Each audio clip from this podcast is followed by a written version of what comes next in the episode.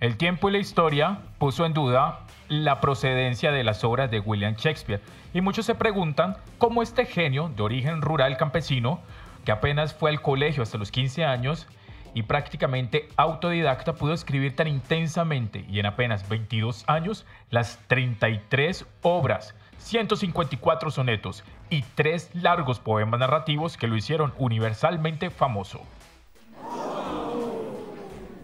Bueno, aunque sus historiadores consideran que el joven Shakespeare fue un excelente lector y que se alimentó de todos los orígenes y que gracias a ello, a su innegable talento, sobresalió como, como un autodidacta y que al que se le dio todo empíricamente y aprovechó eso para poder plasmarlo en toda su producción artística.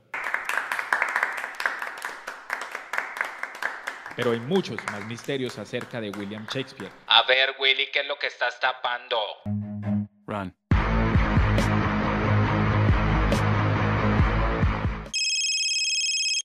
No es que sea el pobre Willy le tienen en duda todo, que de dónde nació, que dónde se bautizó, que las actas son originales, que no son originales, hay pocos registros sobre sus cosas, su testamento fue perfectamente mal escrito y eso pone también en duda de que una persona tan que una persona tan iluminada en ese sentido de la literatura escriba semejante cosa tan fea. Y primero cae un mentiroso que un cojo. No es que ese Shakespeare es un enigma. Mire, porque no se conserva su partida de nacimiento, por lo que no se sabe a ciencia cierta si nació realmente en Stanford. Tampoco se puede afirmar totalmente que acudiera a la escuela y tuviera conocimientos de gramática latina. No se sabe qué hizo durante los llamados años oscuros, los que transcurrieron tras de su obra en 1587 y su aparición en Londres en 1592, cuando conoció a Marlowe formando parte de la compañía de Lord Chamberlain. Se perdieron en un incendio el Teatro del Globo todos sus manuscritos originales y se dice que algunos de ellos, nunca publicados, están ocultos en su tumba. Sí, señor, en la iglesia de la Santísima Trinidad. ¡Ja! De ese señor también hay muchos, muchos retratos. Posteriormente a su muerte, no se sabe cuál de ellos es el que los retrata bien. Hasta de pronto hasta una señora pudo haber sido vestida de hombre, porque como en ese tiempo también los actores se vestían de, chicas y también en, en algunas de sus obras representadas veíamos chicas que se convertían en hombres para representar algún personaje. Nada de raro tendría que este personaje también tuviera lo mismo, ¿no? Es que esos teatros son un enigma definitivamente, María. Pero es que ese no es el único cuento que hablan de ese señor, ¿ja?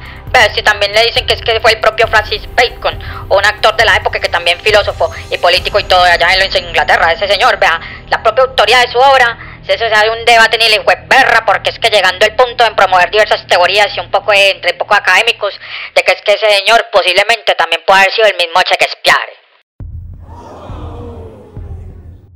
Ay, es que no hay nadie más chismoso que un académico. Ay, no, no, no, no, no. Ay, María, qué gente más chismosa, hombre. Si uno de los muertos no habla, mi hijo, y tampoco menos habla mal. A los muertos hay que dejarlos quietos. Y no estar inventándoseles huevonadas, ni la vida ni de nadie, ni nada, pues. Ay, María, hombre.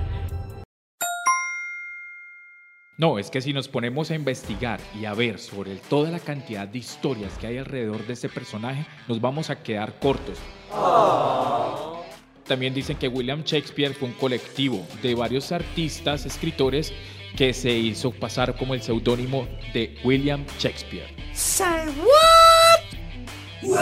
Otros dicen que fue Marlowe quien después de muerto se hizo cambiar el nombre y se pasó a este, William Shakespeare. Pero basta con leer todas sus obras para poder ver quién era este personaje y eh, poder imaginárselo a través de los ojos de sus letras, a través de los ojos de sus representaciones dramáticas, esos mundos épicos de personajes memorables, con historias de tragedia, comedia y drama.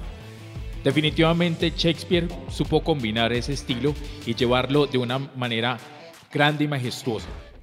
Para mí, uno de los mejores escritores de toda la historia universal.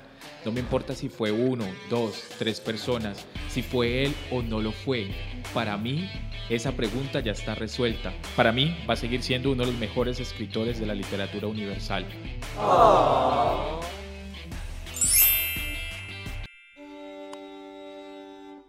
Sea cual sea, ser o no ser, no sabemos si William Shakespeare fue o no protagonista de su verdadera historia o el verdadero escritor de sus obras. Lo que sí sabemos es que le han dejado mucho, mucho a la literatura universal y los invitamos a que quizás se acerquen un poco más a la obra de William Shakespeare en estos días que de pronto muchos no están haciendo nada.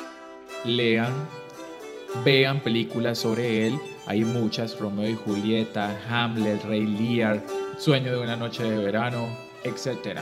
Muchas, señores, mucho por ver.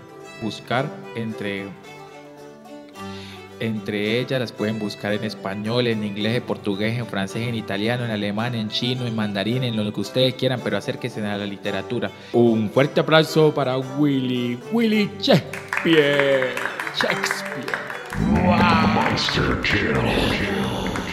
Bravo, Shakespeare.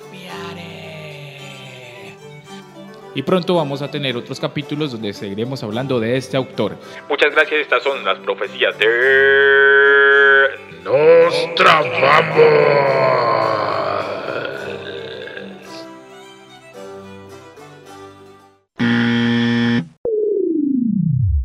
Game over.